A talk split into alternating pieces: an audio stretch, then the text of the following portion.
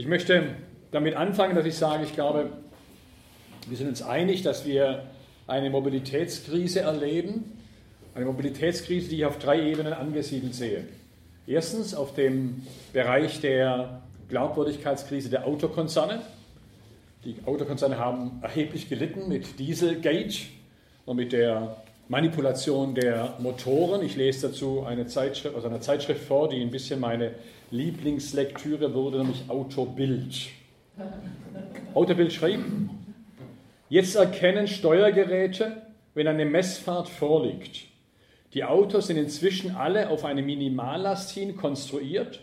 Hieß es früher, Turbo läuft, Turbo säuft sollen jetzt ausgerechnet aufgeladene Motoren sparen. Das tun sie nur auf dem Prüfstand, wenn wenig Leistung gefordert wird und wenn die Steuergeräte eingeschaltet sind. Zitat Ende.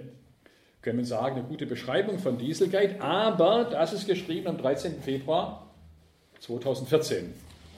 Das heißt, eineinhalb Jahre vor Dieselgate schreibt ein Blatt mit 600.000 Auflage, ja, also ein Massenblatt, alle Motoren, und zwar Diesel- und Benzinmotoren, alle Motoren haben Steuergeräte, Prüfgeräte drin, also diese Fake-Apparate, die feststellen, wenn das Auto auf dem Prüfstand ist, dann die Abgase reduzieren, damit die Abgaswerte eingehalten werden, während die Autos dann, wenn sie auf die Straße fahren, die Sau rauslassen.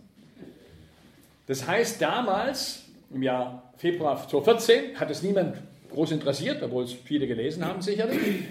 Generell ging man sicherlich damals davon aus, ja, die Autokonzerne machen eh alles, alles möglich, alles vorstellbar. Es wurde erst dann ein Skandal, als die US-amerikanischen Umweltbehörden, CARP in Kalifornien und EPA in Washington, daraus einen Skandal machten und es aufdeckten. Das heißt, wir als Linke oder wir als Umweltbewegung sind zu schwach, um daraus einen Skandal zu machen. Der Skandal wurde durch die innerimperialistische Konkurrenz zum Skandal. Das heißt nicht, dass es falsch gewesen wäre, dass die USA einen Skandal gemacht hätten. Das heißt, es war praktisch ein Produkt der Konkurrenz US-Europa, die diesen Skandal zum richtigen Skandal gemacht hat und deutlich machte, um was es hier wirklich geht.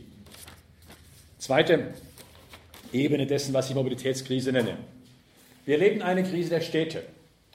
Die Krise besteht darin, dass immer mehr Autos auf die Straßen kommen und die Städte voll laufen lassen alles Gerede von, es gäbe einen Sättigungsgrad der Pkw-Dichte ist Quatsch. Es werden jedes Jahr mehr aufgrund der Misere des öffentlichen Verkehrs, aufgrund der immer größeren Entfernungen, die ja da sind. Allein in den letzten zwei Jahren, 2018, 2019, kamen netto 1,5 Millionen Autos mehr auf deutsche Straßen und deutsche Städte. Netto heißt, die Abmeldungen gegengerechnet. Ja? Es kamen 3,5 Millionen neue rauf, aber gegengerechnet aber 1,5 Millionen netto mehr. Das heißt entsprechend auch, dass die Pkw-Dichte immer größer wird, dass die Räume für Menschen, für Kinder, für Spielplätze immer geringer werden, dass die Abgase eher zunehmen, der Feinstaub zunimmt, übrigens egal ob Elektroauto, Brennstoffzelle, Gasbetrieb, Benzin oder Diesel. Er nimmt deswegen auch zu, weil der Reifenabrieb ein entscheidender Faktor bei den Feinstaubstäuben ist. Und entsprechend sagt die Weltgesundheitsbehörde, WHO, dass in der Welt momentan 4,5 Millionen Menschen pro Jahr vorzeitig sterben aufgrund der verschmutzten Luft, die Hälfte davon aufgrund des Autoverkehrs. In Europa sind es 400.000 Menschen, die vorzeitig sterben, in Deutschland ungefähr 30.000 bis 40.000 Menschen, die vorzeitig pro Jahr sterben aufgrund der Luftbelastung. Diese Weltgesundheitsorganisation schreibt, ich zitiere, 80 Prozent der Menschen, die in Städten leben, atmen inzwischen verschmutzte Luft ein. In armen Ländern sind es 98 Prozent, Zitat Ende. Dritte Ebene der Mobilitätskrise. Wir erleben eine Mobilitätskrise, die zu tun hat auch mit dem Klimawandel oder besser gesagt mit dem Weg in die Klimakatastrophe, die wir ganz konkret erleben. Ich möchte mal zurückerinnern, im Jahr 92, kurz nach der Wende, hat der International Panel on Climate Change, das ist der Weltklimarat, eine Organisation der UNO, in der 2000 Wissenschaftler, Klimaforscher versammelt sind, bereits festgestellt, dass das Klima sich erwärmt, die Erderwärmung stattfindet, dass der Hauptfaktor, der zur Klimaerwärmung beiträgt, menschengemachtes CO2 ist und dass dieses menschengemachte CO2, darunter aus dem Autoverkehr, dem Schiffsverkehr, dem Flugverkehr, reduziert werden müsse. Seitdem hatten wir, und es war die Einigkeit aller entwickelten Länder, Seitdem hatten wir zwölf Klimakonferenzen, darunter in Kopenhagen, darunter in Kyoto, darunter in Paris, darunter in Katowice, darunter jüngst in Madrid, wo immer gesagt wurde, im Jahr vorher, der jeweiligen Klimakonferenz, sind die CO2-Emissionen angestiegen. Im Jahr 2019, im letzten Jahr, lagen die CO2-Emissionen auf der Erde um 50 Prozent höher als im Jahr 92, wo gesagt wurde, man muss sie reduzieren. Ja? Und während im Jahr 92 noch die Hälfte aller CO2-Emissionen der Welt entfielen auf Nordamerika, Japan, Südkorea und Westeuropa, entfällt heute bei den gestiegenen CO2-Emissionen nur noch ein Viertel auf Nordamerika, Japan, Südkorea, Westeuropa. Das heißt, hätte man 92, als man das gesagt hat, wirklich was gemacht international gegen die CO2-Emissionen, hätte das weltweite Auswirkungen gehabt in den zivilisierten kapitalistischen Ländern, zivilisiert in Anführungszeichen. Wenn man das heute macht, muss man auch machen, klar, wird es nicht so viele Auswirkungen haben, weil eben, wie gesagt, diese Länder, Nordamerika, Japan, Südkorea, Westeuropa, der Westen mehr oder weniger, nicht mehr so viel anteilmäßig an den CO2-Emissionen haben, weil weit mehr aus Südafrika, Brasilien, Russland, Indien, vor allem China kommen, sodass man im Grunde eine Weltklimabewegung bräuchte, wenn der Weg in die Klimakatastrophe gestoppt werden sollte. Als in meinem Buch mit dem Elektroauto in die Sackgasse, warum E-Mobilität, E-Mobilität den Klimawandel beschleunigt, im März letzten Jahres in der Leipziger Buchmesse vorgestellt habe, da hat mein Verleger Stefan Kraft aus Wien, mein Verlag ist ein Wiener Verlag, gesagt, du Winnie, ich lebe am Rande von Wien und immer im Frühjahr stelle ich fest, morgens, dass weniger Vögel da sind, die das Frühjahr begrüßen. Wie ist es bei dir? Ich sagte, Stefan, ich lebe am Rande von Berlin. Und jeden Morgen um 7 Uhr im Frühjahr, wenn ich meine Tochter das Frühstück mache und sie zur Schule nach Potsdam fährt, ins Gymnasium, merke ich, es sind weniger äh, Vögel da, die zwitschern im Garten. Dabei fiel mir ein Gedicht auf und in die Hände. Es lautet wie folgt. Über das Frühjahr. Lange bevor wir uns stürzten auf Erdöl, Eisen oder Ammoniak, gab es in jenem Jahr die Zeit der unaufhaltsamen, heftig grünenden Bäume. Wir alle erinnern uns. Verlängerter Tage, helleren Himmels, Änderung der Luft des gewiss kommenden Frühjahrs. Noch lesen wir in Büchern von dieser gefeierten Jahreszeit. Und doch sind schon lange nicht mehr gesichtet worden über unseren Städten die berühmten Schwärme der Vögel. Am ehesten noch sitzen die Eisenbahnen, fällt dem Volk das Frühjahr auf. Die Ebenen zeigen es in aller Deutlichkeit. In großer Höhe freilich scheinen Stürme zu gehen, sie berühren nur noch unsere Antennen. Geschrieben 1928 von Bertolt Brecht. Einigermaßen visionär. Das heißt aber jetzt, dass die Autoindustrie sagt, kein Problem, wir haben eine Lösung. Die Lösung heißt Elektroautos, E-Mobility. Das konnte man auf der letzten Frankfurter Internationalen Automobilausstellung IAA im September letzten Jahres damit dokumentiert sehen, dass Porsche das Modell Taycan, reines Elektroauto, das Daimler das Modell EQC, reines Elektroauto, das Audi das Modell e-tron, reines Elektroauto, auf den Markt brachte. Und zwar alles drei Autos, die man ab 70.000 Euro kaufen kann. Alles drei Autos, die 400 und mehr PS haben, alles drei Autos, die von 0 auf 100 in 4 Sekunden, Porsche wirbt damit, von 0 auf 200 in 9 Sekunden beschleunigt haben. Alles drei Autos, die 2 Tonnen und mehr schwer sind. Und alles drei Autos, die laut offizieller Charakterisierung der Europäischen Union und Deutschlands Zero Emission Vehicles, Null-Emissionsautos sind. Das heißt, diese Autos werden von den Autokonzernen jetzt gebaut, die können gegengerechnet werden gegen normale SUVs mit Diesel, Benzin, die viel CO2 ausstoßen, weil sie ja Zero Emission, Null-Emissionsauto auf den Markt gebracht haben. Deswegen die Konzerne die ganz normale SUV-Strategie weiterfahren und nebenher als Alibis diese Elektroautos auf den Markt bringen. Jetzt kann man sagen, aber vielleicht sind Elektroautos ja doch eine Perspektive. Ich rede jetzt nicht davon, ob jemand am Stadtrand von Berlin ein kleines, schnuckeliges Selbstbau-Elektroauto hat, was 600, 700 Kilogramm schwer ist, der vielleicht eine Datsche hat mit eigener Photovoltaik, der sagt, ich lade da Ökostrom auf und der vielleicht zweimal in die Stadt reinfährt in der Woche. Ich rede von der Elektromobilität als Gesamtstrategie zur weitgehenden Ersetzung von Diesel- und Benzin-Pkw. Und ich sage, nein, das ist keine Alternative. Im Gegenteil, auf sieben Ebenen möchte ich begründen, warum das den Klimawandel beschleunigen wird. Erster Aspekt. Alle Elektroautos haben einen ökologischen Rucksack. Der besteht darin, dass bei der Produktion eines Elektroautos zwischen 3 und 7 Tonnen mehr CO2 emittiert würden, als bei der Produktion eines gleich großen normalen Diesel-Benzin-Pkw durch die riesige energieintensive Produktion der Batterie. Das heißt, wenn du ein Elektroauto kaufst, musst du zwischen 40.000 oder 100.000 Kilometer abfahren, um diesen Nachteil hereinzuholen, bevor die theoretischen Vorteile eines Elektroautos zur Geltung kommen können. Beim kleinen Renault Zoe, das ist ein zwei bis drei Sitzer äh, von Renault, äh, sind das vielleicht 40.000 Kilometer, den fahren muss. Beim Tesla S und Tesla Y, der gebaut werden soll in Brandenburg von Tesla, sind es 80 bis 100.000 Kilometer, bevor überhaupt die theoretischen Vorteile des Elektroautos eine Rolle spielen können. Gewicht 2,5 Tonnen. Ja, nicht ganz, aber so ungefähr. Ja, ja gut. Ja. Zweites Nein. Elektroautos werden immer mit beworben, dann sagt, ja, aber der Strom wird Ökostrom sein. Das ist totaler Unsinn. Der Strom ist immer der Strom, wie er gerade produziert wird und in den nächsten zehn Jahren absehbar produziert wird.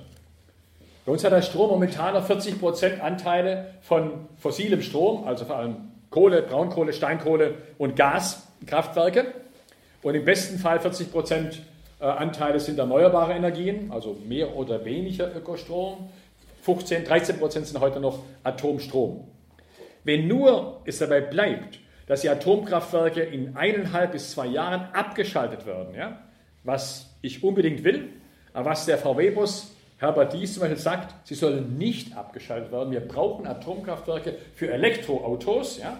Wenn er abgeschaltet werden sollte, Atomstrom, das ist eine sportliche Leistung, die 13% Gesamtanteil Atomstrom durch Erneuerbare zu ersetzen, bis dahin in zwei Jahren. Was hieß, die Erneuerbaren müssen um 35 bis 40 Prozent gesteigert werden, um 13 Prozent vom Gesamtanteil jetzt zu ersetzen. Da hätten wir immer noch 40 Prozent fossilen Strom ab dem Jahr 22 ungefähr. Das heißt, der Strommix bleibt in den nächsten zehn Jahren ungefähr gleich. Vielleicht sinkt er nochmal um 10 Prozent der fossile Strom. Das heißt, die Autos sind zwar vielleicht in der Stadt ohne CO2-Emissionen, aber da, wo der Strom produziert wird, hast du massive CO2-Emissionen, die den Strom produzieren müssen. Drittes Nein. Wenn wirklich im großen Maßstab Elektroautos auf die Straße kommen sollten, also nicht in homöopathischer Dosierung wie jetzt, ein paar Tausend im Jahr, es gibt heute in ganz Deutschland gerade mal knapp 200.000 reine Batterieautos. Im letzten Jahr kamen ungefähr 70.000 neu auf die Straßen. Wenn also wirklich im großen Maßstab 3, 4, 5, 7, 10 Millionen, wir haben jetzt fast 50 Millionen Diesel- und Benzin-Pkw, wenn im großen Maßstab Elektroautos auf die Straße kommen sollte, wird die Nachfrage nach allen Arten von Strom ansteigen. Also Nachfrage nach mehr Steinkohlestrom, Nachfrage nach mehr Braunkohlestrom, Nachfrage nach mehr Atomstrom, Nachfrage nach mehr erneuerbaren Strom. Ich habe Zitate in meinem Buch gebracht, bei denen die Steinkohleabbaukonzerne sagen, uns konnte nichts Besseres passieren als Elektroautos, weil damit auf Jahrzehnte der Kohlestrom gesichert sein wird. Ja, in dem Fall ein russischer Konzern, auch ein australischer Konzern, die ähnlich argumentieren. Vor allem wird der, die Nachfrage nach Atomstrom steigen. Wenn die Franzosen sagen, im Jahr 2030 dürfen in Paris nur noch Autos fahren mit Elektroantrieb, hat die Berliner Regierung jetzt auch beschlossen, dass äh, in 10, 15 Jahren ungefähr in Berlin selber im Innenstadtring nur noch Elektroautos kursieren dürfen. Wenn in Paris man das sagt, muss man wissen, 70 Prozent des Stroms in Frankreich ist Atomstrom. Man muss wissen, dass der größte Konzern von Frankreich Areva ist, ein Atomkraftwerkebauer. Areva baut gerade in Frankreich in Framaville ein riesiges neues Atomkraftwerk. Areva baut gerade mit chinesischen AKW-Bauern in Großbritannien den größten atomaren Komplex, Hinkley Point, Begründung Elektroautos. Und Areva baut gerade mit chinesischen Konzernen in China 15 neue Atomkraftwerke. Die Chinesen haben erst 38 Atomkraftwerke, 15 sind jetzt in Bau und 20 weitere geplant. China will die Zahl der Atomkraftwerke von jetzt knapp 40 auf fast 100 in den nächsten 10 Jahren vergrößern. Begründung Elektromobilität. Und wenn am 27. März 1979 im Land mit der damals höchsten AKW-Dichte in den USA ein Atomkraftwerk einen GAU erlebt in Harrisburg. Und wenn am 26. April 1986 im damaligen Land mit der höchsten AKW-Dichte in der Sowjetunion ein GAU in Tschernobyl stattgefunden hat, und wenn am 11. März 2011 im damaligen Land mit der höchsten AKW-Dichte in Fukushima ein GAU stattgefunden hat, dann spricht sehr viel dafür, wir werden eine neue katastrophale Atomkatastrophe erleben in China oder in Frankreich. Viertes Nein. Elektrostrom, Elektromobilität ist deswegen nicht nachhaltig und hat keine Reduktion der CO2-Emissionen zur Folge, weil aufgrund der technischen Parameter, also lange Ladezeiten, komplizierte Ladeart, kurze Reichweite, höherer Preis, weil aufgrund dieser Strukturen über die Hälfte aller Elektroautos Zweit- und Drittwagen sind.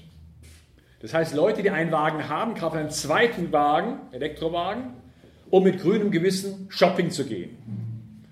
Wenn ich ein Interview lese aus dem Tagesspiegel von Herrn Kagermann, Herr Kagermann ist der Papst der Elektromobilität in Deutschland. Der steht einem Kreis vor, der nennt sich äh, Plattform Zukunft Mobilität. Dann lautet die erste Frage im Tagesspiegel, Herr Kagermann, wie geht es Ihrem Elektroauto? Antwort Kagermann. Dem geht es sehr gut. Ich bin sehr zufrieden.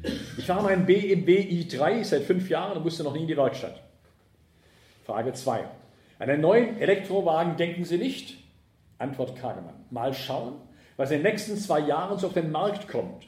Wenn es Modelle gibt, die im Realbetrieb bis zu 400 Kilometer Reichweite haben, dann schaffe ich auch mein anderes Auto mit Verbrennermotor ab.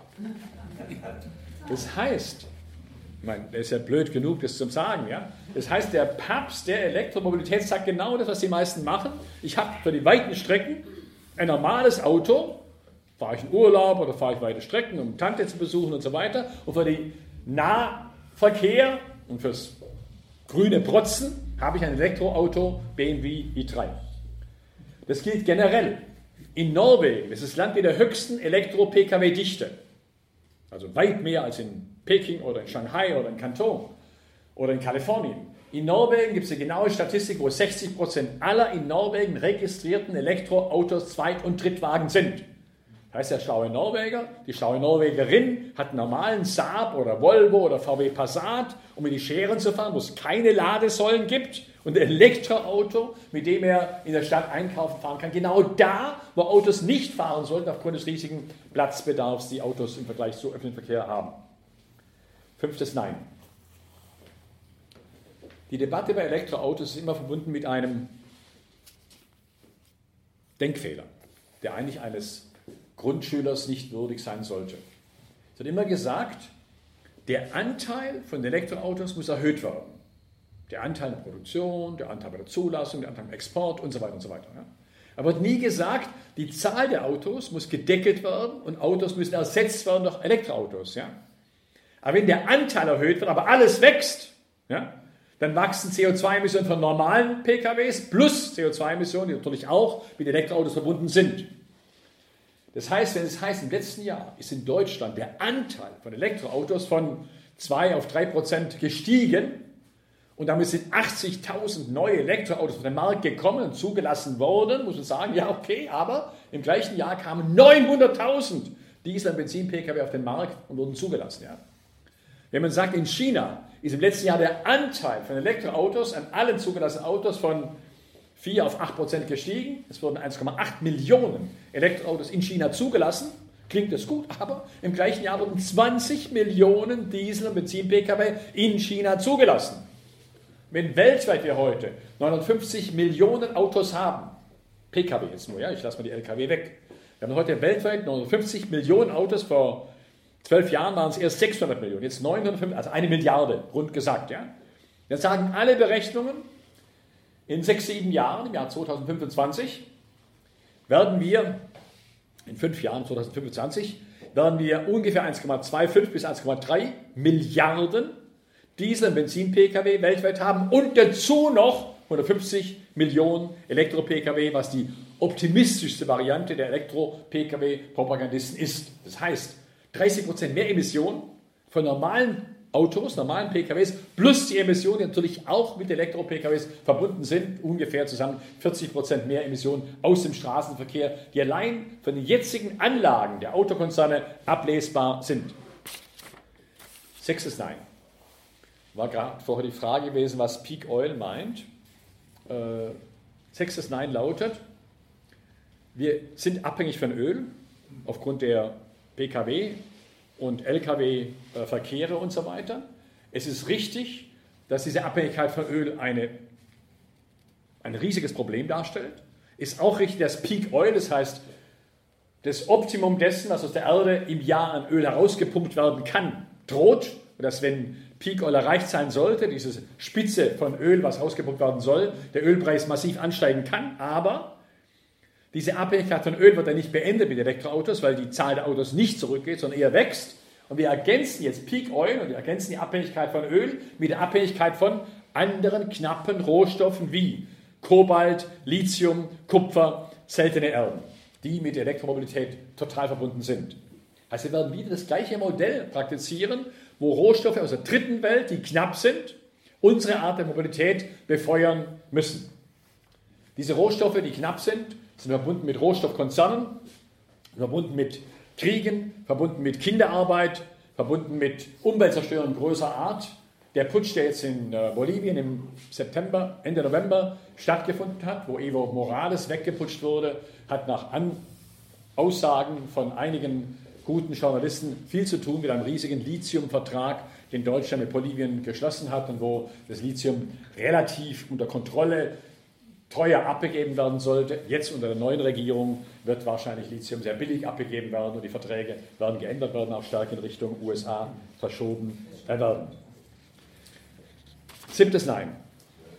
Wenn alle sechs Faktoren, die ich bisher vorgetragen habe, Fake News wären, Unsinn wären, wenn die widerlegt werden könnten, ja, das sind keine Fake News, aber wenn es so wäre und Leute sagen, ja, aber da gibt es die Möglichkeit von Ökostrom oder was auch gucken immer, dann bleiben natürlich die Systemnachteile vom Autoverkehr da die da sind, egal ob du ein Brennstoffzellenauto, ein Elektroauto, ein Dieselauto, ein Benzinauto hast.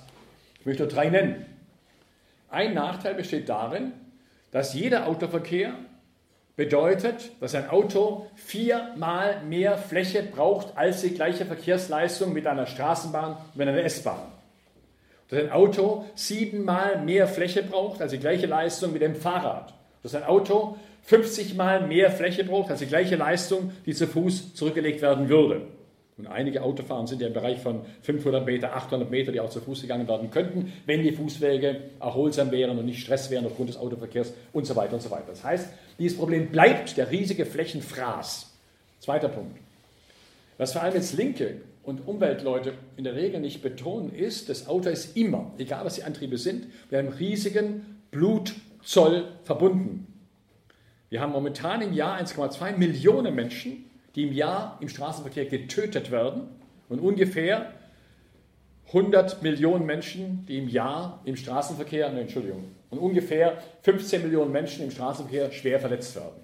In Deutschland war es im letzten Jahr 2700 Menschen, die im Straßenverkehr getötet wurden und ungefähr 50.000 Menschen, die im Straßenverkehr schwer verletzt und zum Teil fürs Leben gezeichnet wurden.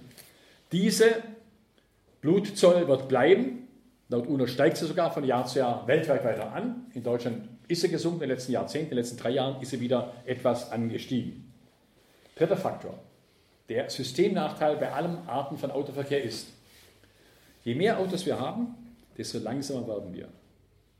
Ja, je mehr Autos da sind, desto langsamer ist der Autoverkehr.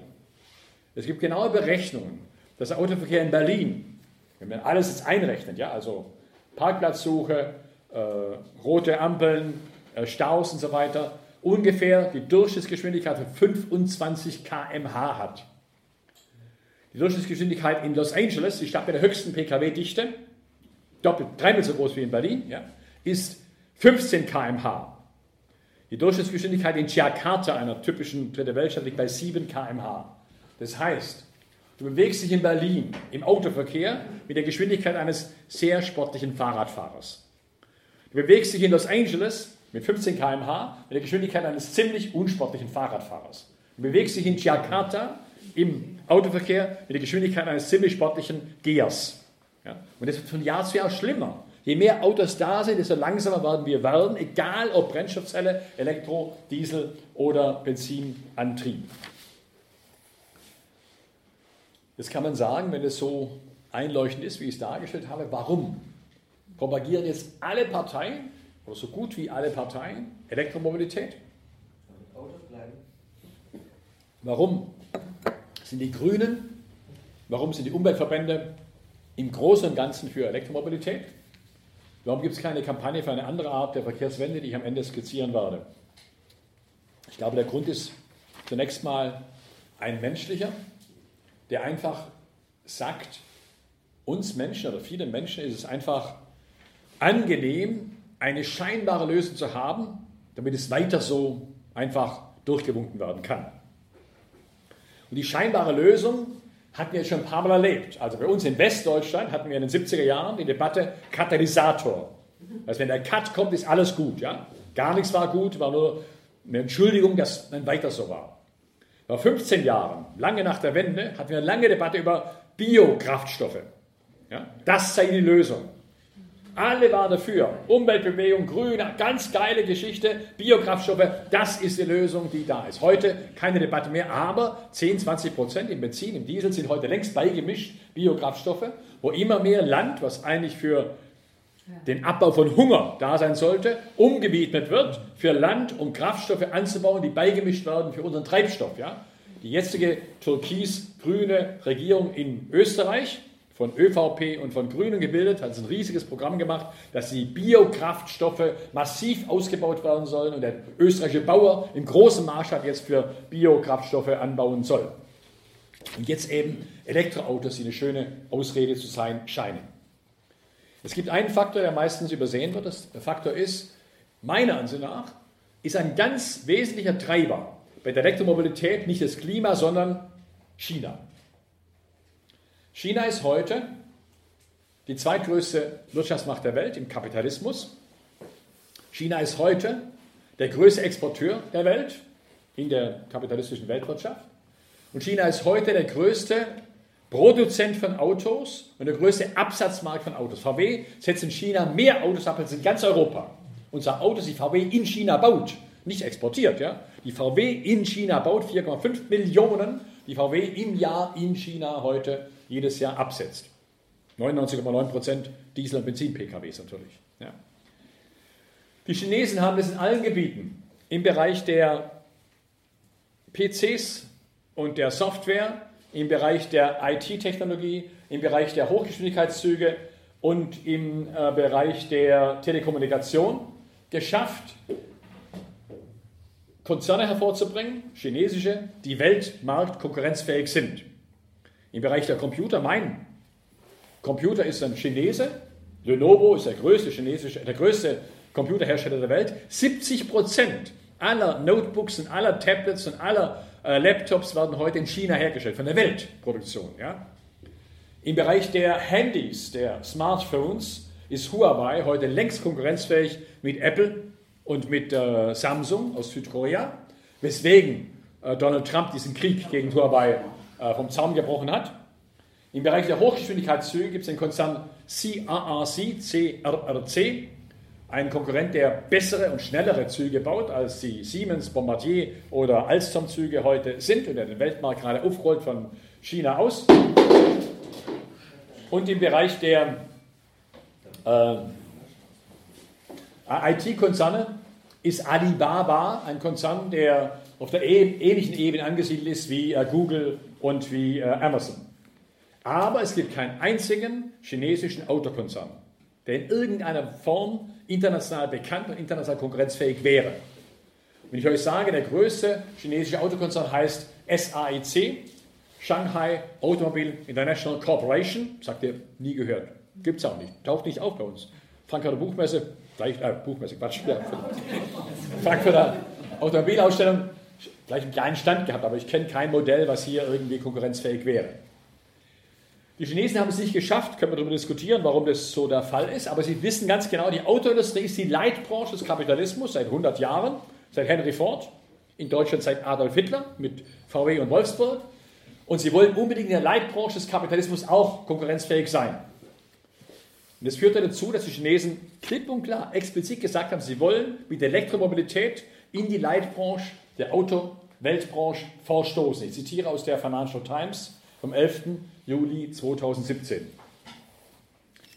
Chinas Staats- und Parteiführung hat die Autoindustrie und hier den NEV-Sektor, den New Energy Vehicles, das ist der Sektor für neue Energien, also äh, Elektroautos, als eine von zehn Industrien identifiziert, in der China einen nationalen Champion schaffen muss, der auf dem Weltmarkt wettbewerbsfähig ist. Zitat Ende.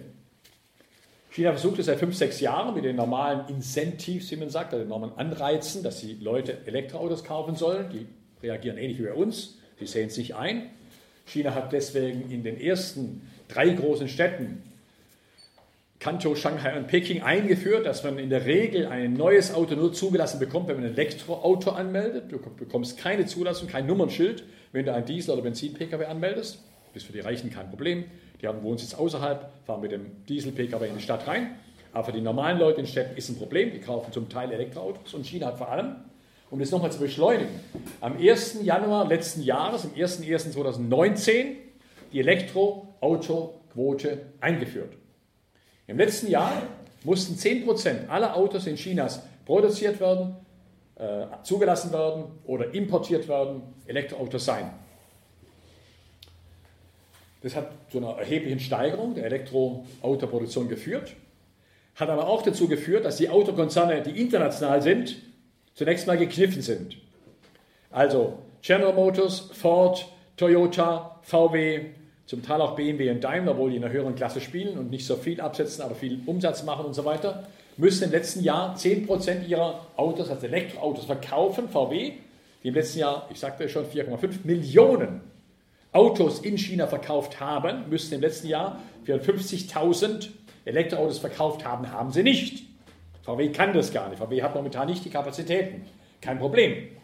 Der Chinese hat Martin Luther gelesen, man ist den äh, Pfaff oder auch den Mönch Tetzel, der mal gesagt hat, wenn das Geld im Kasten klingt, die Seele in den Himmel springt.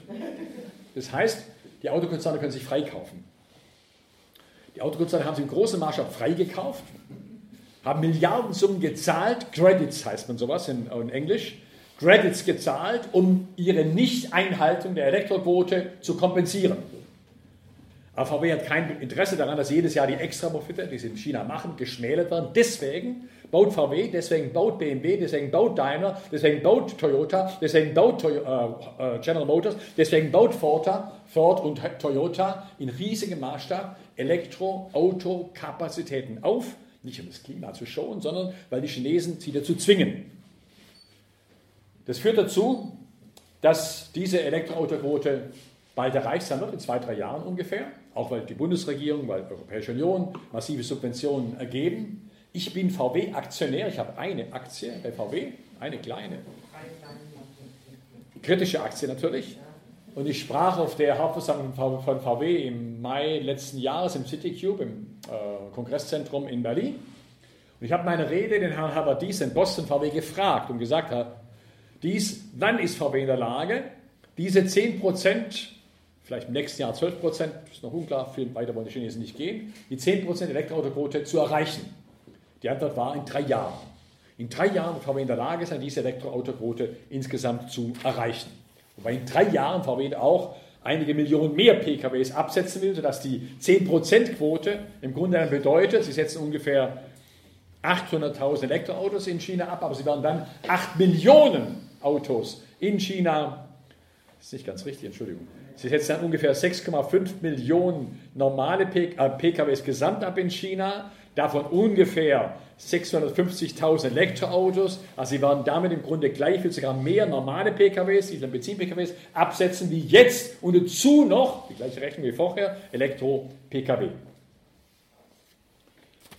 Heißt die Bilanz, die ich ziehe, lautet folgendermaßen. Erstens, Elektroautos, eins zu eins gerechnet, wenn ihr euren jetzigen Benziner abgibt, ein Elektroauto kauft, davon aber 10.000 Euro mehr zahlt wie ein normales Auto, dann ist maximal bei den jetzigen Bedingungen und über den ganzen Zyklus gerechnet von 10, 12 Jahren des Autos eine CO2-Einsparung von 20 bis 30 Prozent möglich. Maximal. Das sind die optimistischsten Rechnungen von VW oder vom Umweltbundesamt. Über 10, 12 Jahre hinweg gerechnet. Aber da Elektroautos insgesamt gar nicht gedeckelt sind, die Zahl der Autos nicht gedeckelt ist da gleichzeitig ganz viele Elektroautos Zweit- und Drittwagen sind, steigt mit Elektroautos insgesamt die CO2-Emission weltweit, deutschlandweit, europaweit weiter an. Es ist nur eine Art weiße Salbe, die über die jetzige Motorisierung rüber gestrichen wird. Zweitens. Elektromobilität hat in ganz starkem Maß zu tun mit der internationalen Konkurrenz, mit dem chinesischen Automarkt, wo die Chinesen eine Industriepolitik betreiben, die man nachvollziehen kann. Das machen auch andere kapitalistische Länder, aber primär Industriepolitik ist und nicht Klimapolitik ist. Und drittens, wir haben ein politisches Machtkartell in Deutschland und weltweit seit Jahrzehnten. Das Machtkartell heißt Auto und Öl, was in erheblichem Maß die Politik weltweit und in Deutschland bestimmt. Frau Merkel musste aufgrund einer Anfrage der Linken ihren Terminkalender öffnen und sagen, wie oft sie sich hinter verschlossenen Türen mit Lobbygruppen trifft. Herauskam mit Abstand am meisten mit der Autolobby, dann mit der Pharmalobby, dann mit der Chemielobby, dann mit Bauernverbänden, Maschinenbau und so weiter. Ganz am Ende darf kurz vor Weihnachten der DGB mal anklopfen.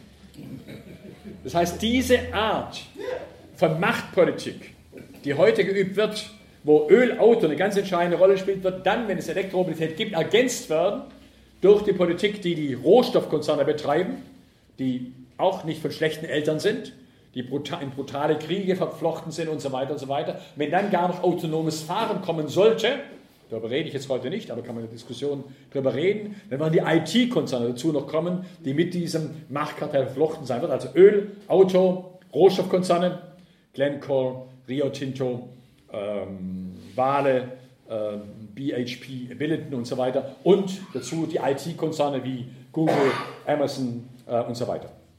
Das heißt, diese Machtpolitik wird nochmal verstärkt werden.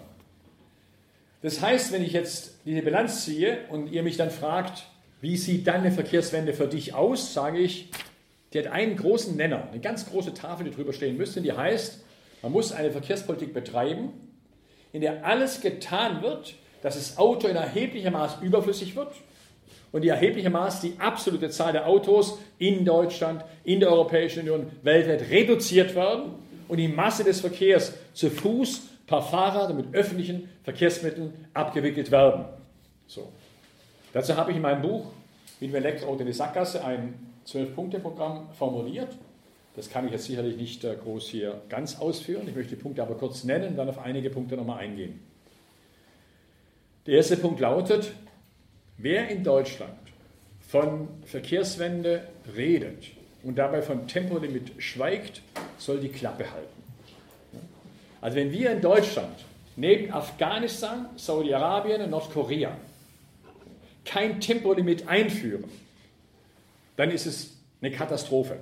Und ich finde es eine Katastrophe, dass die Umweltverbände, dass die Grünen, die Linke alle zusammen nicht eine riesige Kampagne machen zur Einführung eines Tempolimits von maximal 120 auf Autobahnen, maximal 80 auf Landstraßen und maximal 30 in Wohngebieten. Das hieße nicht nur, dass man im Jahr ungefähr 500 Tote weniger hat, was ja auch schon ein Argument wäre, ja, hieße nicht nur, dass im Jahr 5, 3 bis 5 Millionen Tonnen weniger CO2 emittiert werden würden, hieß vor allem auch, dass eine Entschleunigung im Land eintreten würde und dass die Autolobby mit ihrer ganzen Kraft eine Teilkastration erfahren würde. Was sehr wichtig wäre, weil im Grunde die Autoindustrie argumentiert, bei uns gibt es ja kein Tempolimit, da können auch die Schweizer, die Dänen, die Österreicher mal kurz Tempo 300 fahren und deswegen müssen wir Boliden bauen mit 400 PS und Tempogeschwindigkeit 320 km/h und so weiter und so weiter. Zweiter Punkt, ich trete dafür ein, dass die, der Verkehrsmarkt momentan auf dem Kopf steht und auf die Füße gestellt werden muss, wenn ein Verkehrsmarkt erreicht werden muss, der primär die Verkehrsarten zu Fuß gehen, Fahrradfahren, öffentlichen Verkehr benutzen, fördert und umgekehrt die Verkehrsarten Autoverkehr, Flugverkehr teurer macht oder jedenfalls mehr belastet. Nur ein Beispiel zu nennen, wir haben jedes Jahr, bauen wir in Deutschland 1000 Kilometer neue Straßen, während gleichzeitig die Schiene abgebaut wird, jedes Jahr. Abgebaut nicht in der Länge, das ist nicht mehr so viel, obwohl 17 Prozent abgebaut wurden seit der Wende 1990 in Gesamtdeutschland, darunter musste, darunter musste vor allem Ostdeutschland leiden, sondern auch abgebaut in der Effizienz. Jedes Jahr waren ungefähr 500 Weichen aus dem Netz der Deutschen Bahn AG herausgenommen. Die Zahl der Weichen im Netz der Bahn hat sich in den letzten 20 Jahren halbiert. Halbiert. Ja? Das heißt, das Netz ist wesentlich unflexibler geworden, weil weniger Ausweichmöglichkeiten da sind und so weiter und so weiter. Dritter Punkt, vierter, fünfter und sechster Punkt betrifft den Fußgängerverkehr, den Fahrradverkehr, den öffentlichen Verkehr und die Forderung Nulltarif im ÖPNV. Darauf gehe ich nachher nochmal ein. Siebter Punkt, wir brauchen eine Flächenbahn und nicht eine Bolzenbahn, eine Hochgeschwindigkeitsbahn. Eine Flächenbahn meint eine Eisenbahn, dass primär die Fläche von der Bahn erschlossen werden muss und nicht die großen Destinationen. Wenn du die großen Entfernungen verbindest, dann hängst du immer andere Regionen ab. Also als die Strecke Hannover-Berlin in Betrieb genommen wurde, wurden die Landeshauptstädte Magdeburg und Potsdam vom Fernverkehr weitgehend abgehängt. Als die Strecke Köln-Frankfurt im Main in Betrieb genommen wurde, wurde Koblenz-Bonn vom Fernverkehr abgehängt. Als vor drei Jahren die Strecke Berlin-München in Betrieb genommen wurde, wurde Weimar und Jena vom Fernverkehr abgehängt. Umgekehrt muss eine Flächenbahn da sein, die im Grunde insgesamt das Land erschließt und das auch eingebunden sein muss in einen integralen Taktfahrplan, das heißt, wo die Wartezeiten reduziert werden. Damit kann auch die Geschwindigkeit der Bahn deutlich reduziert werden und deutlich auch geringere Parameter an den Bau der Bahn gestellt werden. Achter Punkt. Elektromobilität heißt für mich 100% elektrische Schienen. Das ist eine Elektrifizierung des gesamten Schienennetzes zu 100%. Damit entfällt die Traktion Diesel insgesamt. Damit hast du einen riesigen Synergieeffekt, wenn du nur elektrischen Antrieb hast. In meinem kleinen Kaff Wilhelmshorst fährt jeder zweite Zug mit Diesel, obwohl es Oberleitung hat. Warum? Weil irgendwo am Ende, in Bad Belzig, keine Ahnung wo, kein Strom mehr ist. Dann fahren die Dieselzüge durchgehend rein bis Berlin als Dieselzug, weil ein Teil des Netzes eben nicht elektrifiziert ist. Die Schweiz hat seit dreieinhalb Jahrzehnten das gesamte Netz elektrisch gibt keine Dieselloks mehr, was ein riesiger Systemvorteil ist. Neunter Punkt, die Fahrpreise bei der Bahn und die Politik der Bahn bei Fahrpreisen ist eine Katastrophe. Und zwar deswegen, weil zum einen die Preise zu hoch sind, die normalen Preise viel zu hoch sind, und zum zweiten aber auch, weil immer mehr man gezwungen ist, Zug genau zu buchen, wenn man billig fahren will. Das heißt, der alte Systemvorteil der Bahn, zu sagen, über 130 Jahre lang war das ein Systemvorteil. Ich habe eine Karte, ich kann damit fahren. Von Berlin nach Dresden oder wie auch immer. Ist weg. Dir wird gesagt, du musst zuggenau buchen, dann ist der Preis nach Dresden um so und so viel billiger. Das ist ein Systemvorteil gewesen. Es gab ein wunderbares Plakat der Deutschen Bundesbahn aus den 60er Jahren, waren 70er Jahren. Ein, eine Bank auf dem Bahnhof, ein Pärchen, das knutscht, das sich küsst und drüber stand, kein Problem, der IC fährt 10.53 Uhr, 11.53 Uhr, 12.53 Uhr, 13 Uhr. Geht heute nicht, ja? Das Pärchen kann knutschen im Zug, weil es Zug genau losfahren muss und da Zug genau weiter knutschen kann. Ich trete dafür ein, dass wieder die Zugbindung aufgehoben wird, dass im Mittelpunkt die normalen Preise stehen, dass sie deutlich gesenkt werden und dass die Bahncard 50, die die Preise halbiert, so billig gemacht wird, dass massenhaft im Grunde jeder Erwachsene, der irgendwie im Jahr sagt, ich möchte zweimal irgendwo hinfahren, eine Bahncard 50 hat und die Preise halbiert. Das haben wir, ich sage ja konkrete Beispiele, in der Schweiz. Die Schweiz hat 2,7 Millionen Halbtags-Tickets. Das ist gleich wie die Bahncard 50. Die sind sogar viel wertiger, weil die Seen dabei sind, Schiffe dabei sind, zum Teil Seilbahnen dabei sind, Städte dabei sind und so weiter. 2,7 Millionen Schweizer heißt, da die Schweiz ein Zehntel so viel Einwohner hat wie Deutschland, dass 27 Millionen deutsche Bundesbürgerinnen und deutsche Bundesbürger eine Bahncard 50 haben müssen. 27 Millionen. Es haben aber nur 1,3 Millionen Deutsche eine Bahncard 50. Und es geht von Jahr zu Jahr weniger, weil die Bahncard 50 mit 253 Euro viel zu teuer ist. Wenn das wirklich billig wäre, 100 Euro oder 20 Euro, und massenhaft die Leute die Bahncard 50 haben, die Preise niedriger sind und alle sagen, ich halbiere die Preise, dann wäre Eisenbahnfahren wirklich ein Massenereignis, würde massenhaft auch angenommen werden. Drittletzter Punkt. trete dafür ein, dass in Europa das bestehende Netz von 220.000 Kilometern, was einmalig ist, nirgendwo auf der Welt gibt es einen Kontinent, wo es ein flächendeckendes oder fast flächendeckendes Schienennetz gibt. Es optimiert wird und vor allem mit einem Nachtzugnetz europaweit ausgebaut wird.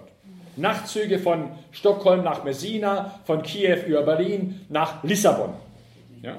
Wir haben in meiner Zeitschrift Luna Park vor zweieinhalb Jahren mal einen Sonderheft gemacht, nur zu Nachtzügen, gemeinsam mit dem Betriebsrat der damaligen noch existierenden Nachtzugtochter der Deutschen Bahn AG, dem European Rail Service genannt. Wir haben damals Profis dran gesetzt und die haben ausgerechnet und genau einen Plan gemacht, wie ein europaweites Nachtzugnetz aussehen müsste, wie die Zeiten sind, wie lange man fahren würde und so weiter. Europaweit, da kam raus, du kannst am Nachmittag dann im Nachtzug einsteigen, noch im Nachtzug einen Schlummertrunk machen, in deinen Schlafwagen gehen und am nächsten Nachmittag um 3 Uhr auf dem Rossio-Platz in Lissabon ein Espresso trinken. Das ist alles machbar heute. Und damit kannst du 80 Prozent der innereuropäischen Flüge auf die Züge verlagern und massenhaft CO2-Emissionen einsparen. Vorletzter Punkt. Der Güterverkehr auf der Straße kann nicht auf die Schiene verlagert werden. Der kann nicht verlagert werden. Der Güterverkehr auf der Straße ist heute fünfmal größer als die gesamte Kapazität der Schiene. Im Jahr werden 520 Milliarden Tonnenkilometer, das ist die Maßeinheit Gewicht mal Kilometer, auf der Straße transportiert. Die Schiene hat eine Kapazität von 120, 130, höchstens 140 Tonnenkilometer im Jahr im Güterverkehr. Lass sie mal ein bisschen ausweitbar sein, aber der Straßenverkehr kann niemals verlagert werden. Das ist aber kein Problem. Weil das allererste, was gemacht werden müsste, wäre, dass der Güterverkehr auf der Straße auf ein Drittel reduziert wird. Wenn wir wissen, dass wir gleich viel Milch exportieren, wie wir Milch importieren. Wenn wir wissen, dass wir gleich viel Zucker exportieren, wie wir Zucker importieren. Wenn wir wissen, dass wir gleich viel Tierfutter exportieren, wie wir Tierfutter importieren. Ja, ich habe eine kleine, süße, rote Katze, die heißt Sherry, der ist scheißegal, ob sie britisches oder deutsches Tierfutter frisst. Ja, scheißegal, aber die frisst Tierfutter aus der Büchse. So. Früher brauchten sie keine Büchse, aber egal, ja. Wenn wir wissen, dass es ein Skandal ist, dass heute europaweit jedes Jahr über 50 Millionen lebende Tiere durch ganz Europa gefahren werden und irgendwo geschlachtet zu werden. Ja? Ich habe neulich bei den Fridays for Future in Salzburg geredet da ist ein Skandal aufgedeckt worden, dass jedes Jahr ein Mini-Land, ein Mini-Land Salzkammergut, viel kleiner als das Saarland, werden jedes Jahr 30.000 Kälber im Alter von ein, zwei Wochen lebend in Lastwagen verfrachtet. Da die auf Muttermilch angewiesen sind, wird denen ein Gummiknüppel ins Maul reingebunden mit Tesa, so, damit sie Muttermilch surrogat zullen können. Die fahren nach Bozen. In Bozen werden sie umgeladen auf andere Lastwagen, fahren nach Barcelona sind eine Woche unterwegs, lebend, immer mit einem Gummiknüppel im Maul, um noch die letzten Stunden etwas überleben zu können. Da werden sie geschlachtet. Wenn man das hochrechnet, was Europa bedeutet, ist es völlig absurd, diese Art, nicht absurd, auch unmenschlich, auch illegal, auch zerstörerisch, diese Art von Verkehr. Ich habe neulich in Dessau referiert beim Umweltbundesamt und ich habe den Leuten, das sind viel mehr Fachleute als ich Fachwissen haben kann, gesagt, ich behaupte, dass zwei Drittel des Güterverkehrs, die wir heute in Deutschland haben, völliger unnützer Verkehr sind. Wenn der wegfallen würde, würde regionale Wirtschaften gestärkt werden, der Lebensstandard würde sich kaum verändern. Gut, ein paar Südfrüchte wären weniger da, kann sein, ja. Ich bitte Sie nachzurechnen, ob das stimmt, was ich sage. Die haben gesagt, Sie haben recht, aber das ist Marktwirtschaft. Wir können da nichts machen. Ja? Letzter Punkt und zwölfter Punkt. Ich trete dafür ein, dass die Autoindustrie enteignet wird vergesellschaftet wird, unter öffentliche Kontrolle gestellt wird und damit mit der Autoszene Konversion gemacht werden kann in Richtung einer Verkehrswende. Darauf gehe ich nachher nochmal ein. Ganz kurz zu den Punkten, was den Stadtverkehr betrifft. Fußgänger, Fahrrad, öffentlicher Verkehr. Als ich im Jahr 85 zum ersten Mal ein größeres Buch schrieb, es hieß, vorher ist vorgelesen worden, Eisenbahn und Autobahn, wurde im Jahr 89 eine Medaille der DDR bekam im März 89, kurz vor Mauerfall, für meine Arbeit, was dann im französischen, im Transpress Verlag in der französischen Straße in Berlin erscheinen sollte. Kam dann alles ein bisschen anders. Lief mir damals ein jüdischer Verkehrsplaner geistig über den Weg, der Mann hieß Martin Wagner. Martin Wagner war Verkehrsplaner hier in Berlin. Martin Wagner hat in den 20er Jahren den Verkehr in Berlin revolutioniert, in öffentliches Eigentum gebracht. Martin Wagner musste vor den Nazis fliehen, er ging nach New York. Martin Wagner schrieb im Jahr 54 eine Schrift, die heißt Verkehrt der Verkehr. In der Schrift taucht folgender Satz auf. Das war für mich so eine Art Leitmotiv, warum ich dann mein Auto abgegeben habe und seitdem nicht mehr Auto fahre, jedenfalls nicht im normalen Alltag, außer ab zu den Ferien. Satz heißt, das Verkehrsbedürfnis eines Menschen westlicher Zivilisation ist konstant. Es beläuft sich pro Jahr und Nase auf ungefähr 1000 Zielbewegungen, von denen 650 fußläufigen Charakter hätten, wenn sie im Verkehrsplaner richtig geplant worden wären. Zitat Ende. So. Ich las, dachte, verrückt, das kann nicht sein, 1000 Ziele, was soll das sein? Konstant? Ist auch so. Ja. Sie als Rentnerin und Rentner, Sie als Hausfrau, Sie als junger Mensch, der eine Ausbildung hat, Sie als Berufstätiger werden, wenn Sie hinterher einen Bierdeckel nehmen oder einen Zettel nehmen und aufschreiben, wie viele Wege Sie im Jahr zurücklegen, auf eine Zahl kommen von 900 bis 1100, rund 1000 im Schnitt. Wobei die Wege sich definieren nach den Arten, warum man sich bewegt. Da gibt es fünf Arten der Mobilitätsbedürfnisse. Erstens Arbeitswege. Vom Wohnort zur Arbeit und zurück. Fünfmal die Woche. Wochen im Jahr minus die Urlaubswochen. Äh, Zweiter Weg ist Ausbildungswege. Vom Wohnort zur Schule, vom Wohnort zur Kita, vom Wohnort zum Gymnasium, vom Wohnort zur Uni und zurück. Ähnlich mit längeren Semesterferien. Drittens Einkaufswege. Zwei bis dreimal die Woche. Wohnort zum Einkaufen und zurück. Viertens Freizeitwege, also Wege zum Schwimmen, Schwimmbad, Wege zur Oper, ins Theater, ins Kino, Wege zur Erholung ins Grüne. Zwei bis dreimal die Woche, hin und zurück, maximal. Und fünftens Urlaubswege. Ein bis zweimal im Jahr, Hartz-IV-Empfänger, null. So. Wenn man das zusammenrechnet, kommst du ungefähr auf 900 bis 1100. Nur der, die Ostberlinerin vor 40 Jahren, 50 Jahren und der Westberliner und die Westberlinerin vor ungefähr 60, 70 Jahren haben im Jahr ungefähr 6000 Kilometer motorisiert zurückgelegt und die Gesamtberlinerin heute und der Gesamtberliner heute legen im Jahr 13.000 Kilometer doppelt so viel motorisiert zurück.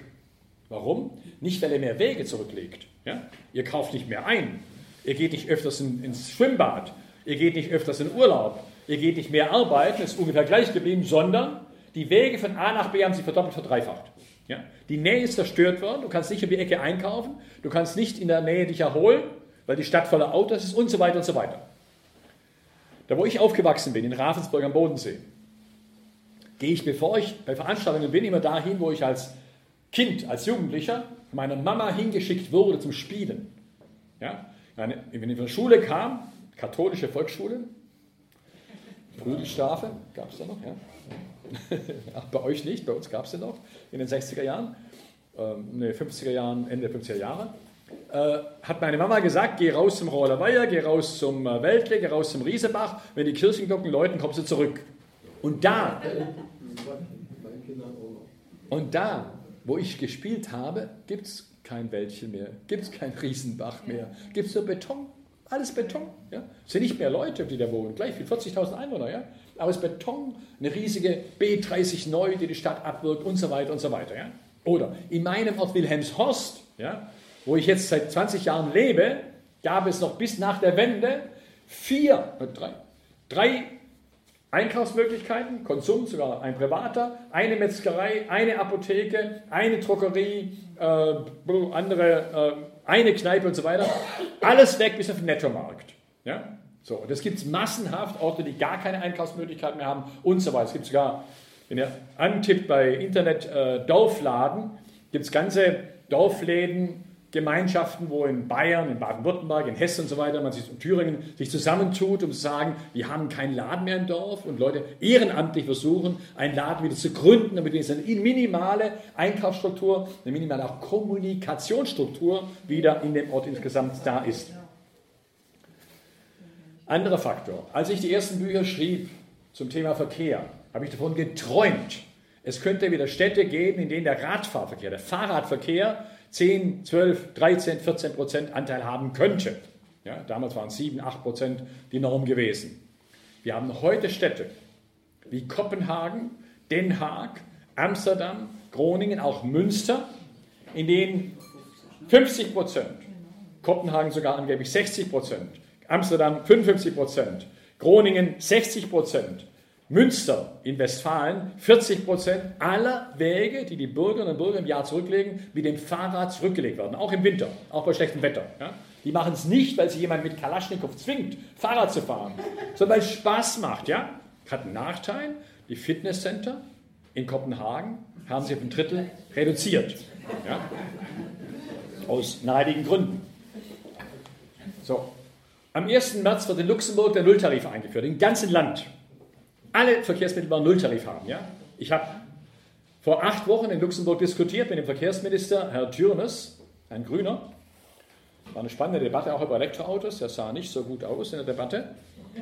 Und im Vorfeld, passt auf, haltet euch fest, haben mich die Leute, die mich eingeladen haben von Gewerkschaften gesagt, Herr Dr. Wolf, sagen Sie ja nichts Positives zum Nulltarif. Ich war völlig durcheinander. Wie, warum? Die haben gesagt, der Nulltarif wurde da propagiert von liberalen Parteien und Mitteparteien, nicht von den Linken. Und er wird eine Katastrophe werden. Weil wenn der eingeführt wird und nichts vorbereitet wurde, ja, und es ist gar nichts vorbereitet worden, bis hin zu eine banale Geschichte. Was ist mit erster und zweiter Klasse? Bei Zügen. Ja? Wenn du Nulltarif hast, dann gut, gibt es eine klassenlose Gesellschaft, nicht Sozialismus, sondern. Mm, mm. Aber es gibt ein Riesenproblem mit den Stammgästen. Ja? Die haben gesagt, die Züge sind jetzt schon alle voll, die Busse sind alle voll. Wenn Nulltarif ist, waren sie noch voller. Die Stammgäste werden sagen, jetzt fahre ich Auto. Jetzt fahre ich Auto. Wenn ich jahrzehntelang das Auto verzichtet habe und jetzt keinen Platz mehr bekomme, übervolle Züge haben, fahre ich jetzt bei Nulltarif Auto. Ja? Das heißt jetzt, ich bin für Nulltarif, ja, unbedingt. Aber der muss wirklich vorbereitet werden. Wir müssen vorbereiten, einen ganzheitlichen Plan haben, wo du systematisch sagst, in fünf oder sieben Jahren muss in Berlin der jetzige Fahrradanteil von gefühlt 12, 13, 14 Prozent auf 30 Prozent angehoben werden, die Hälfte von Kopenhagen, ja, ich bin ja großzügig, ich sage nicht 60 Prozent, ja, 30 Prozent muss erreicht werden, der Fußgängerverkehr muss 20 Prozent haben und der öffentliche Verkehr, also Straßenbahn vor allem, oberirdische Bahnen, Hochbahnen, nicht U-Bahn-Ausbau und so weiter, auf 40 Prozent. Wenn du jetzt addierst, 30 Prozent Fahrrad, 20 Prozent Fußgänger, 40 Prozent ÖPNV, hast du 90 Prozent und der Rest, der Rest ist Autoverkehr. Gerne elektrisch, vielleicht Brennstoffzelle oder ein 3-Liter-Auto. Ja? Aber nochmal, die Hauptsache muss sein, den Autoverkehr von jetzt über 50 Prozent auf 10 Prozent zu reduzieren. Und das ist auch auf dem Land möglich, dafür kann ich nachher in der Diskussion konkrete Beispiele nennen. Jetzt gibt es bei dem, was ich vorgetragen habe, drei Totschlagargumente. Eine heißt zu teuer, zweite heißt, da gibt es keine Mehrheit und dritte heißt Arbeitsplätze. Zum ersten Argument. Ich behaupte, wir kriegen die Verkehrswende ohne neue Auflagen. Ich bin strikt gegen eine Ökosteuer, strikt dagegen, strikt gegen eine CO2-Steuer. Ich sage, das Geld ist da im Verkehrssektor. Wenn man die Gelder nimmt, die wir jedes Jahr ausgeben für den Neu Straßenneubau, Erweiterung der Straße, wenn wir die Gelder nehmen, die jetzt ausgegeben werden für Geschäftswagen, Subventionierung, Zwei Drittel aller Autos in Deutschland, die neu zugelassen werden, sind Geschäftswagen, die steuerlich subventioniert werden. Ja? Wenn wir das Geld nehmen für die Subventionierung von Diesel, von Kerosin, keine Steuer drauf und so weiter, dann hast du im Jahr ungefähr 30 Milliarden Euro zur Verfügung, die du einsetzen könntest in 30 Milliarden im Jahr für den Umbau des Verkehrs in Richtung Konversion, wie ich gerade hier dargestellt habe.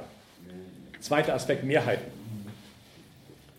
Wenn du konkrete Modelle vorstellst und konkrete Politik machen würdest, die überzeugend ist, wir wollen in sieben, acht Jahren wirklich die CO2-Emissionen massiv reduzieren, wie gerade Greta Thunberg in Davos gefordert hat. Wir können das machen mit einem wirklichen menschengerechten, klimagerechten Umbau des Verkehrssektors. Dann kriegst du Mehrheiten dafür, wenn es nicht die armen Menschen belastet.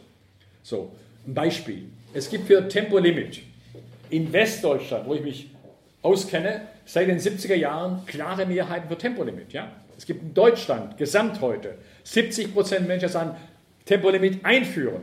Es wird nicht eingeführt. Alle Parteien haben davor Angst, auch die Linke hat davor Angst, weil sie der Autolobby unter Druck gerät. Die Autolobbydruck war nicht die Mehrheit der Bevölkerung. Ja? Wir hatten im Jahr 2001 im Bundestag einen Antrag eingebracht, da muss ich zuerst in der PDS-Fraktion kämpfen, dass die PDS es eingebracht hat. Ich habe es erreicht. Wir haben als PDS eingebracht Tempo 120. Damals regierten Schröder mit SPD und Grüne. Beide Parteien hatten im Parteienprogramm Tempolimit drin. SPD drin und die Grünen drin. Sie haben es nicht angenommen, sie haben es abgelehnt. Die Grünen stimmten gegen unseren, gegen meinen Antrag. Der grüne verkehrspolitische Sprecher Albert Schmidt hat zu mir gesagt, du Winnie, wir können das nicht machen, wir können nicht dafür stimmen, weil wir haben einen Autokanzler. Ja? So viel zum Thema, das Gewissen entscheidet für die Abgeordneten. Das heißt, so ein Modell hat Chancen, Mehrheiten zu kriegen, dann, wenn es glaubwürdig ist, und wenn es nicht heißt, das zahlen die armen Menschen mit einer neuen CO2-Steuer. Dritter Aspekt, Jobs. Das Thema Auto, Arbeitsplätze wird bei uns total ins Zentrum gerückt, während andere Arbeitsplätze keine Rolle spielen. Also wenn ich darauf hinweise, dass allein in Deutschland seit der Wende die Zahl der Eisenbahnbeschäftigten von 450.000 auf 180.000 um mehr als 200.000 reduziert wurde, war das kein Thema, kein großer Kampf.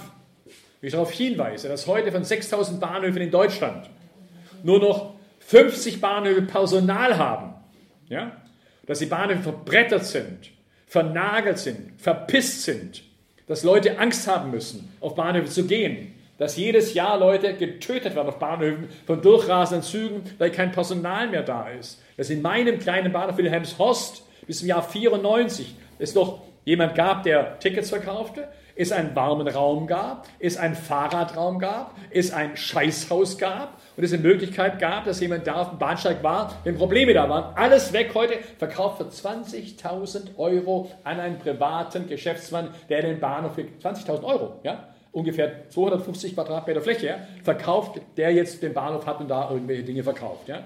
Heißt eine katastrophale Politik, die hier betrieben wird. Anderes Beispiel. In Deutschland gesamt arbeiten heute in den Kitas, in den Schulen, in den Gymnasien und an den Unis 1,2 Millionen Menschen. In der Autoindustrie 800.000. Wenn wir nur die Kita-Stärken der skandinavischen Länder, weitgehend ähnlich wie früher DDR, nehmen würden, wenn wir nur die Schulgrößen nehmen würden wie in Skandinavien, wenn wir nur die Seminargrößen nehmen würden wie in Skandinavien, bräuchten wir eine Million Menschen mehr, die in Kitas, Schulen, Hochschulen arbeiten. Nur eine Million mehr. Ja? Gigantisch. Ja? Nochmal, Autoindustrie, 800.000 Jobs. Ja? Ich rede nicht um Sozialismus. Ich rede von Kapitalismus in Skandinavien, ja? der heute selbstverständlich ist, wir sehen aus bessere Ergebnisse bei PISA-Studien haben. Und ich arbeite seit den 70er Jahren eng zusammen mit Beschäftigten in der Autoindustrie. Und ich weiß ganz genau, dass die Leute in der Autoindustrie selber auch Kinder haben, auch Enkel haben, auch Fridays for Future Leute kennen. Ja? Ich habe in meinem Luna Park immer eine Spalte, die heißt äh, subjektiver Faktor. Da stellen wir auf zwei Seiten immer ein Modell vor von einem Biobauernhof oder einer solidarischen äh, Nulltarifkampagne und so weiter und so weiter. Vor zwei Nummern hatte ich nichts gewusst, was ich bringen sollte. Ich habe im Internet gesucht und ich fand eine Rede eines Braunschweiger VW-Arbeiters, die der vor der Belegschaftsversammlung gehalten hat in Braunschweig, auf 500 VW-Kollegen. Ich habe es jetzt, glaube ich, nicht dabei, äh, war, glaube ich, die vorher. Dieser Kollege hat seine Rede damit begonnen, dass er sagt, ich hab, bin im letzten Wochenende mit meinem Kind durch Braunschweig geradelt, das war im Sommer letzten Jahres. Ich habe festgestellt, dass eine ganze Reihe von Bäumen gar nicht mehr grün werden. Und ich weiß, ein Grund dafür, warum die Bäume nicht mehr grün werden, warum die Landschaft kaputt geht, warum Wälder kaputt gehen, ist das Produkt, was wir bei VW herstellen. Und er redet dann davon, dass sie weniger Autos herstellen müssen und dass sie andere Produkte herstellen müssen. Am Schluss der Rede, längere Rede, zehn Minuten, Viertelstunde, steht, es gab keine Buchrufe und keine Pfiffe. Ja? Ich habe die Rede abgedruckt, ich habe im Internet die Adresse rausbekommen, ich rief ihn an, er sagt, ich kenne dich natürlich, ich kenne deine Arbeit, super Arbeit, kannst du haben. Wir haben sie abgedruckt und es ist Realität. Und ich meine auch, dass es dafür ein Datum gibt, die zeigt, was die Autoindustrie alles machen könnte, wenn sie von der, öffentlichen, von der Öffentlichkeit gezwungen werden würde. Das Datum lautet 8. Juli 1938. Am 8. Juli 1938 gab es eine Geheimkonferenz der Nazis mit den Autobossen. Dokumentiert im Buch Omgus Bericht der amerikanischen Militärverwaltung über Deutschland, erschienen im Kreno Verlag. Diese Rede von Hermann Göring, von Autobossen, von Daimler, von BMW, Quantfamilie und von Borgward, damals Bremen, und von MAN. In dieser Rede sagt Hermann Göring, wir bereiten jetzt konkret den Krieg vor. In einem Jahr beginnt der Krieg und die Autoindustrie muss komplett umgestellt werden von ziviler Produktion auf Militärproduktion. Und zwar nicht zivile PKWs, die dann Geländewagen sind, sondern primär statt ziviler PKWs Panzerbau, Flugzeugbau, Munitionsbau. Die Autobusse haben genickt, kein Problem. In einem Jahr. In einem Jahr war die gesamte deutsche Autoindustrie umgestellt von Autobau auf Bau von Munition, auf Bau von Flugzeugmotoren, auf Bau von Panzer. So. Was die Autoindustrie in Richtung Destruktion machen konnte, ohne Zwang, aber mit Überzeugen, weil sie den Krieg gegen Russland, gegen Frankreich führen wollten, ja, kann natürlich die Autoindustrie auch machen oder öffentliche Kontrolle in Richtung Verkehrswende, Lokomotivbau, Busbau, Waggobau oder andere Produkte, die für die Verkehrswende wichtig wären. Ganz zum Schluss, um zurückzukommen auf das Thema Weltbürgerinnenbewegung. Professor Hans-Joachim Schellenhuber, der Gründer des Potsdams Institut für Klimafolgenforschung, hat eine Woche bevor der Name Greta Thunberg in den Medien erschien, ein Interview der Süddeutschen Zeitung gegeben. In dem Interview sagte er, wir steuern jetzt in einem Irrsinnstempo auf eine völlig unbeherrschbare globale Situation zu, die Situation der Klimakatastrophe. Zitat Ende. Er hat weiter gesagt, er hat drei Jahrzehnte lang, es ist ein Bürger, ja, kein Linker, er hat drei Jahrzehnte lang geglaubt, die Politik würde was machen, würde auf Sie, die Klimatologen, hören. Er glaubt daran nicht mehr. Er glaubt nur, dass eine Weltbürger- und Weltbürgerinnenbewegung den Gang in die Klimakatastrophe stoppen kann. Jetzt kann man sagen, wir haben heute die Ansätze einer solchen Weltbürger- und Bürgerinnenbewegung. Jetzt wieder gerade mit dem Auftritt von Greta Thunberg in Davos gezeigt wird. Aber die Ansätze, aber man darf sie nicht einbilden, die Erwachsene dürfen nicht sagen, die Kids machen das. Ja? Die Kinder werden es irgendwie kriegen, hinkriegen. Es war genau Greta Thunberg gewesen im Interview mit der Financial Times, darauf einging und folgendes sagte. Die Leute sagen, oh, die Kids retten die Welt. Das ist völliger Unsinn. Das tun wir nicht. Wir sind viel zu jung, um etwas bewirken zu können. Wir haben nicht mehr die Zeit abzuwarten, bis wir groß und in der Lage sind, Vergleichbares zu bewerkstelligen. Nein, das müssen andere tun. Die Leute, die heute die Macht haben, die müssen das tun. Zitat Ende. Frau Thünberg fuhr damals von Stockholm vor einem Jahr mit dem Zug nach Davos, auch jetzt wieder mit dem Zug gefahren. Ich habe nachgeschaut, die arme Frau musste fünfmal umsteigen. Und zwar viermal in Deutschland. Man ahnt, was es bedeutet hat. Aber ich habe auch nachgeschaut. Im Jahr 1970, nicht 1870, 1970 muss man nur einmal umsteigen in Kopenhagen. Es gab einen durchgehenden Zug von Landfahrt bei Davos bis Kopenhagen, Nachtzug, ja, einmal umsteigen bis Stockholm. Also was damals möglich war, ist natürlich auch heute möglich mit relativ geringen Investitionen. Ich glaube, es gibt ganz viele Beispiele, die heute schon belegen, dass eine Verkehrswende machbar ist ich kann nachher gerne noch mehr berichten über den Kampf, den wir in Stuttgart führen gegen das Monsterprojekt Stuttgart 21, wo mit 10 Milliarden Euro Steuergelder ein bestehender Bahnhof in seiner Kapazität um 30 Prozent verkleinert werden soll. Ja?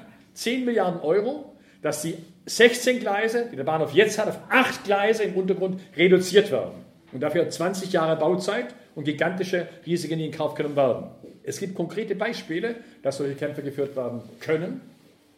Und ich glaube, dass die Fridays for Future nicht primär auf die Straße gehen und die vielen Jugendlichen, die das machen, um zu sagen, wir wollen etwas weniger Plastik, dass sie nicht auf die Straße gehen und sagen, wir wollen etwas mehr Elektroautos, dass sie nicht sagen, wir wollen etwas mehr kleine Brötchen, sondern sie wollen die ganze Bäckerei. DGB, die ganze Bäckerei. Das sollten wir auffordern. Das heißt, wir sollten dafür eintreten, für eine Gesellschaft, in der der Mensch, das Klima, die Umwelt im Zentrum steht und diese ganze Bäckerei von den Menschen kontrolliert wird und nicht primär der Profitzwang und der Wachstumszwang des Kapitalismus. Dankeschön.